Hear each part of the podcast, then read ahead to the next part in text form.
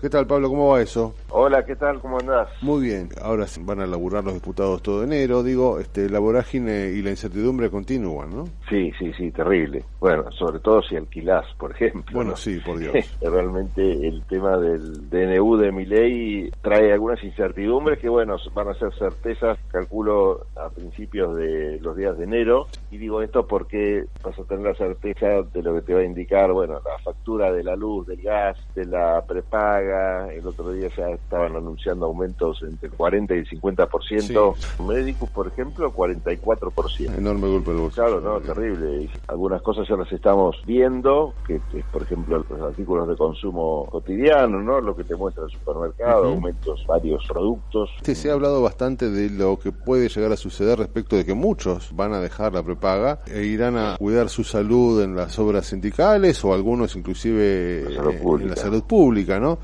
Esto es fruto del DNU de mi ley que mucha gente está analizando ahora teóricamente y como vos bien decís, en la práctica lo vas a tener en enero en carne viva, está mostrándote un DNU que desgraciadamente me parece que no ha tenido en cuenta a la gente, ¿no? Sí, quizás algunas situaciones macro, que por supuesto hay cosas que arreglar y todo, pero si vos hablas de ganadores y perdedores, winners and losers, como les gusta decir a los yankees, yo creo que claramente los los perdedores son la clase media, digamos, que tiene un ingreso fijo, el asalariado, el por supuesto el que menos recursos tiene también, ¿no? Porque hoy que todo el mundo tiene un celular, todo el mundo viajes colectivos, el trabajador y todo, la clase más, baja también, y no ves ese mismo impacto en los bolsillos de los empresarios que, insisto, no digo que esté bien o esté mal, ¿no? Pero son políticas, ¿no? Hay muchos que creen que, bueno, que primero hay que organizar el sector que más tiene, que se genera trabajo, el que genera recursos y en algún momento eso derramará, ¿no?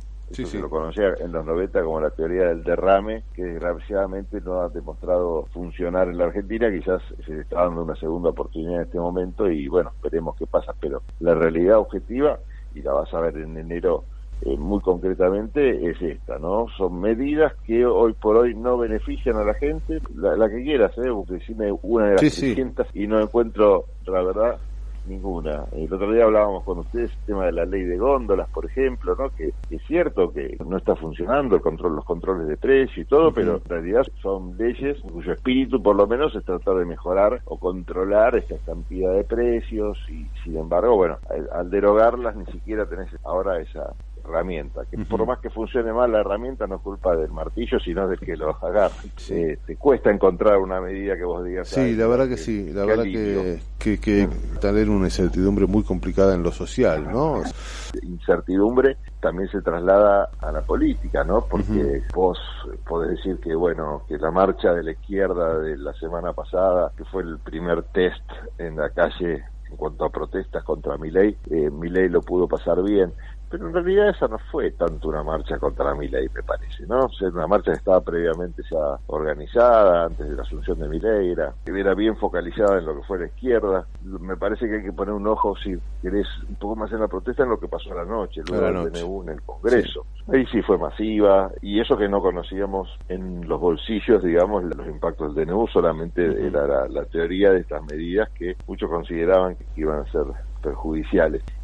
Bueno, yo creo que hubo mucho de esta confianza en que seguro que no va a pasar, ¿no? El votante de mi ley, muchos explican hoy, bueno, lo voté a mi ley porque no pensé que iba a hacer lo que dijo que iba a hacer, una locura, pero mucha gente sigue escribiendo ese argumento y piensa quizás que este DNU en algún momento se va a caer por, no sé, por por gloria del Espíritu Santo. Pero sí, algunos ruidos ya está generando las declaraciones de carácter un poco soberbio, por ejemplo, del vocero presidencial, eh, Adorni, que realmente muestra una falta de, de, empatía importante con... Sí, viste que esto fue sucediendo exactamente, y, yo empecé a sentir esta suerte de, de empatía primaria, ¿no?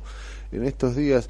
Eh, que fue creciendo desde que asumió hasta ahora, ¿no? Eh, ojalá que, que, sea un desliz, pero sí he sentido este cierta cierta soberbia de parte de Adorni, ¿no? Eh, Ah, yo creo que Adornis lo podemos podemos inventar, vos que sos publicista, alguna suerte de, de grupo con falta de empatía, que habría que bautizarlo bien, lo dejo en tus manos, porque yo creo que, ah, que, hay, que tenés varios, ¿no? Este, Adorni es uno, Marra es otro, Marra es otro, sí. Mondino, Mondino podría también sí, sí, estar sí, en ese grupo, Petovelo.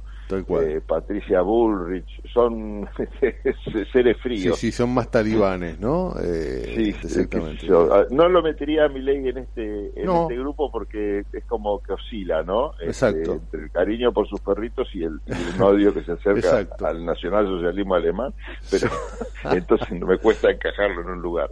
Eh, ¿Te imaginas a, a, Kisilov tomando las riendas de la oposición? Por lo menos es lo que parece ir a ser que pueda suceder. Sí, ni bien ganó mi ley, ya conociendo a Unión por la Patria o el peronismo, no sé ya cómo etiquetarlo como perdedor, se hizo una pequeña encuesta para ver quién pensaba la gente que podía llegar a responder la pregunta que vos decís. Estaban, sí, ganador Jackie Silov, en segundo lugar Massa, después Cristina Fernández y después... Yo lo imaginaba, te soy sincero, lo imaginaba más a Massa por... Yo creo que eso se puede llegar a consolidar, pero a la vez también Silov tiene unas nubes bastante complicadas, cargadas de lluvia, esas nubes grises que anticipan las tormentas, porque va a tener que endeudarse, ya los diarios están hablando hoy, las noticias informan que va a presentar en la legislatura proyectos de ley para aumentar algo así como el 300% de los impuestos locales, no entre patentes e impuestos eh, provinciales, lo cual lo va a impactar muy mal en el bonaerense, no así a nivel nacional, ¿no? Pero, pero sí en el bolsillo bonaerense y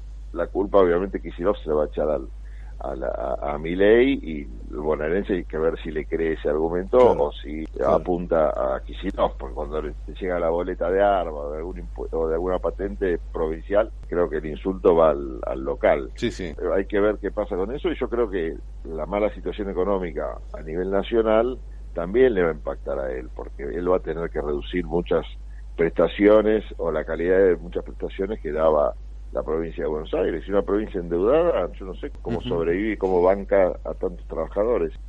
Yo creo que la, la va a tener fácil, Seguro. Sí, como decís vos, va a ser noticia. Pero bueno, el tema es que ahí son malas noticias. Bueno, exacto. que lo tienen como protagonista. Exacto. Parece que en el marco de este plan de ajuste del Estado, Javier Milei va a firmar otro decreto de necesidad de urgencia que va a ordenar no renovar los contratos de aquellos empleados públicos que hayan ingresado en el último, el último año, ¿no? Es otra muestra de que la soga se está cortando por lo más finito, porque mientras esto en realidad tiene un impacto muy chico y no lo digo yo, no lo dice por ejemplo Maslatón, ¿no? Es un hombre que si de algo no lo puedes acusar es de, socialista o, de poner el ojo en la preocupación por los, los trabajadores, pero él decía, mira, el recorte de la pauta publicitaria, el recorte de los de estos trabajadores, eh, de la no renovación de sus contratos, eso en realidad es como si fuera una, una miga de pan en una panadería. Hay tantos problemas importantes para solucionar. Que medio jueguito para la tribuna, ¿no? Claro, y que podrían implicar en serio un, cambio en la matriz económica. Argentina está hablando de, sectores de la exportación, ¿no? que son monopólicos. Mirá el caso del, aceite, ¿no? La aceitera general de esa es una empresa que tiene su propio su propia línea de tren, su propio puerto. Entonces está todo armado un sistema para que para que esta empresa haga un negocio fabuloso. Tremendo negocio, sí, sí, sí. ¿Por qué no ponemos el precio del aceite se nos vaya a todos por las nubes, no? Sí, sí, Claro, y ¿por qué no ponemos el ojo en esos sectores que están siendo muy beneficiados y que el de nuevo aparte los beneficia mucho más? Pero bueno, este, es como decís, me parece que se nota mucho más y la gente entiende mucho más. Hay 7.000 tipos que por ahí acusan de ñoquis, ahora lo sabrá. Sí, seguramente lo sabe. ¿eh? gente buena seguramente, claro. Que no. Pero realmente no cambias absolutamente nada con estas medidas y sí son noticias, ¿no? Porque ocupan obviamente tal cual. las primeras planas. Tal cual, Así que, bueno, no es culpa de este gobierno, ¿eh? No, tampoco, este, claro, es verdad. Eso el cambio de matriz, porque eso viene pasando pasó con el kirchnerismo, pasó con el macrismo. Sí son los sectores mayor concentración económica siempre ha sido beneficiados por todos los gobiernos, desde lo que se decía más progresistas hasta los que claramente bueno eh, trabajaban para ellos, pero la verdad que es para replanteárselo. Es verdad.